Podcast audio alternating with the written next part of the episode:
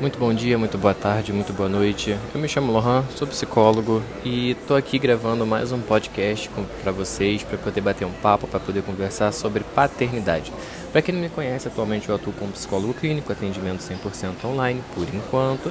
Sou pai de um bebezinho de seis meses, João Miguel, amor da minha vida, e estou lançando esse, esse podcast semanal chamado Caminhos sobre Paternidade, onde eu quero mesclar a minha experiência como pai com a minha, com o meu conhecimento técnico enquanto psicólogo. Então, o objetivo desse podcast, se você está chegando agora, é a gente poder bater um papo, a gente poder refletir sobre a paternidade de um modo mais objetivo, a paternidade de um modo subjetivo e a paternidade de um modo discursivo, como a gente pode fazer essas, essas conexões sobre o tema e chegar em algum lugar diferente que a gente não chegaria se não tivesse refletido. A proposta é essa. E no, podcast de hoje eu quero bater um papo com vocês sobre a síndrome de Kovac ou a síndrome do homem grávido. Quem aqui nunca ouviu falar do homem que engorda, que enjoa, que vomita, que tem náuseas, insônia ou muita sonolência, junto com a companheira quando ela está esperando o neném? Você muito provavelmente já escutou essa história de um primo, de um amigo, de um tio, ou você foi o homem, ou você foi a pessoa que, abre aspas, engravidou, fecha aspas, juntos com a sua esposa. É, é, comum hoje a gente falar sobre o termo o homem grávido, né? Ou casal grávido. A gente precisa entender, antes de entrar e falar especificamente sobre a síndrome de Kubert, que a constituição entre o pai e o bebê durante a gestação, né? Ela é construída basicamente por meio de uma imagem mental que esse pai constrói sobre esse bebê. Vale lembrar que a experiência paterna ela é subjetiva, enquanto a experiência materna, né, a experiência gestacional materna e a gestacional paterna tem, tem certas diferenças.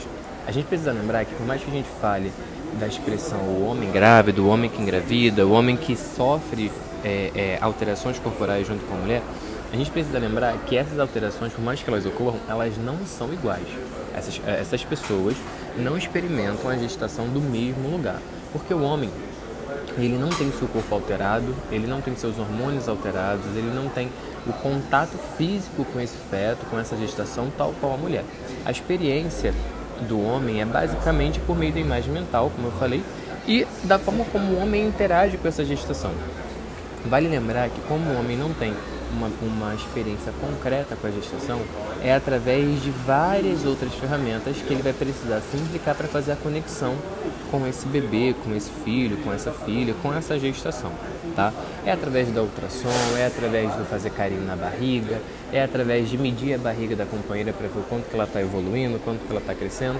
São os vários caminhos, são as várias formas que esse homem pode, pode ter contato com essa gestação. Existem várias estratégias que podem favorecer essa experimentação do lugar gestacional.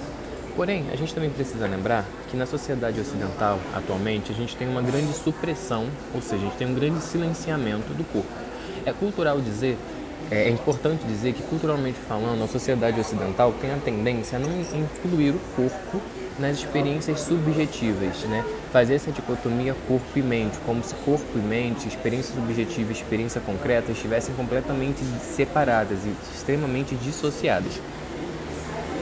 Diferente de algumas outras culturas, aqui no Ocidente a gente tem a tendência de se surpreender muito quando um corpo psicossomatiza, né? Quando um corpo adoece devido a um sofrimento subjetivo.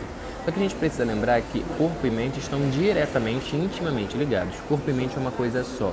Não tem como a mente experimentar uma coisa, o subjetivo experimentar uma coisa, sem esse corpo se implicar. Não tem como o corpo se implicar em algo sem a mente experimentar essa implicação. E aí, como é que tudo isso deságua no, no discurso sobre paternidade atualmente na sociedade moderna, como a gente entende? Primeiro, a gente precisa lembrar que, socialmente falando, existe a divisão de gênero gênero masculino e gênero feminino e que existem regras, contratos sociais que dizem como um corpo masculino deve experimentar a realidade, como um corpo feminino deve experimentar a realidade. Para além da, da, parte objetiva, vamos falar da gestação.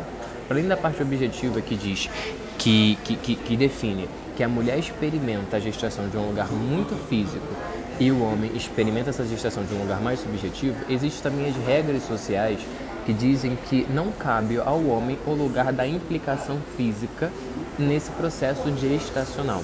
Cabe ao homem um lugar de distanciamento, cabe ao homem um lugar de frieza, cabe ao homem um lugar objetivo, cabe ao homem um lugar de exclusão nesse lugar de gênero, porque engravidar é algo que somente a mulher vivencia.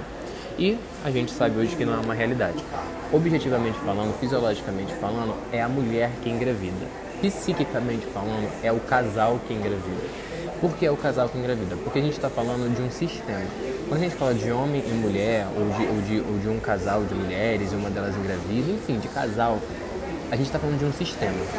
Então, se uma dessas partes fisiologicamente está gestando um bebê, o sistema está esperando esse bebê. Então, tudo que acontecer nesse sistema vai afetar é...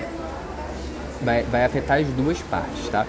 E aí na, no, no, no podcast da semana passada a gente falou sobre a sensação de exclusão, a sensação de inveja que o homem pode experimentar quando ele se vê frente a um processo de paternidade. No, no podcast de hoje eu quero trazer para vocês a perspectiva da síndrome de Kovac, que foi isso que eu bati esse papo com vocês, que é, são essas, esses relatos sociais, culturais que a gente escuta por aí, que o homem enjoa junto com a mulher, que o homem engorda junto com a mulher, que o homem ganha peso junto com a mulher, que o homem ele, ele, ele adoece no sentido fisiológico né, da coisa, na, da noção fisiológica da coisa, quando uma mulher engravida.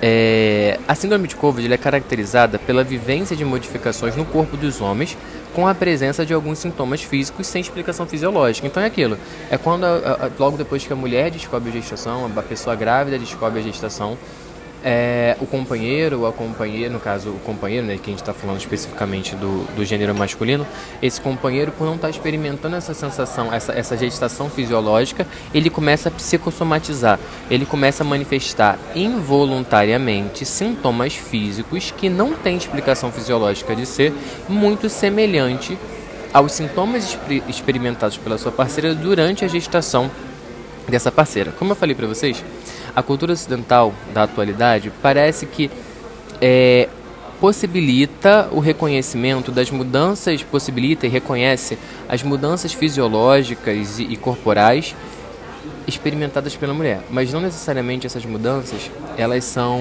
aceitas quando fala-se do corpo do homem.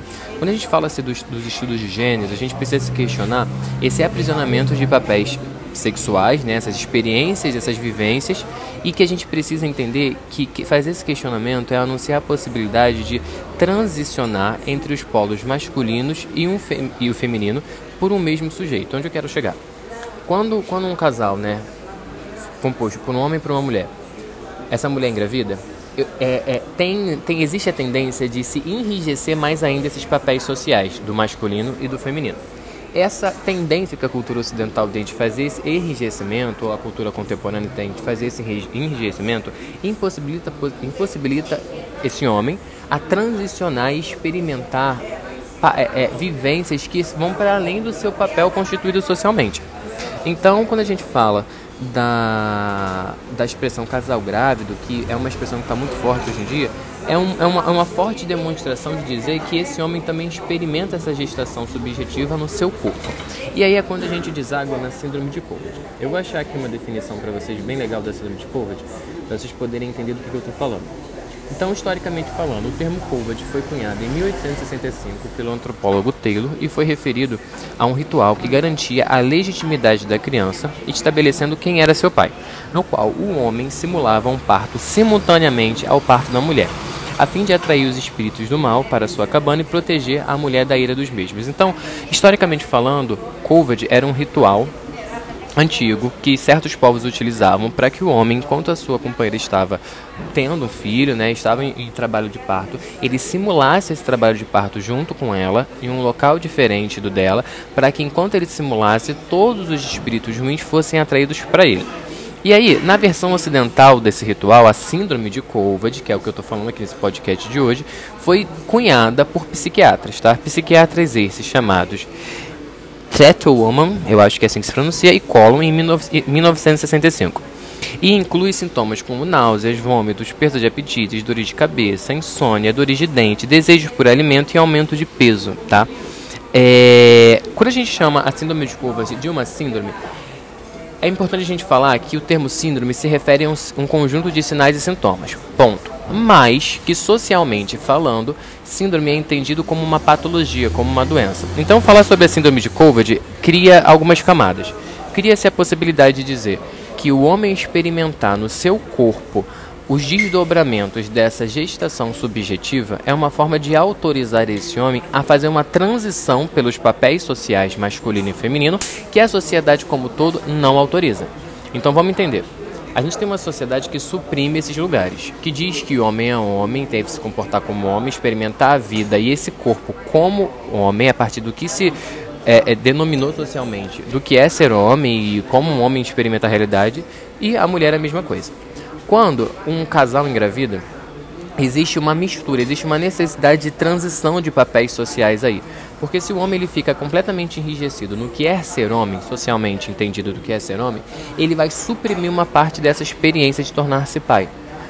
E essa experiência, no caso do homem, ela é completamente subjetiva. A síndrome de Colvard, ela vem como uma possibilidade de experimentação desse homem por transitar entre esses papéis femininos sem romper diretamente com a sociedade, sem romper diretamente com o que é convencionado do que, do que é ser homem, tá?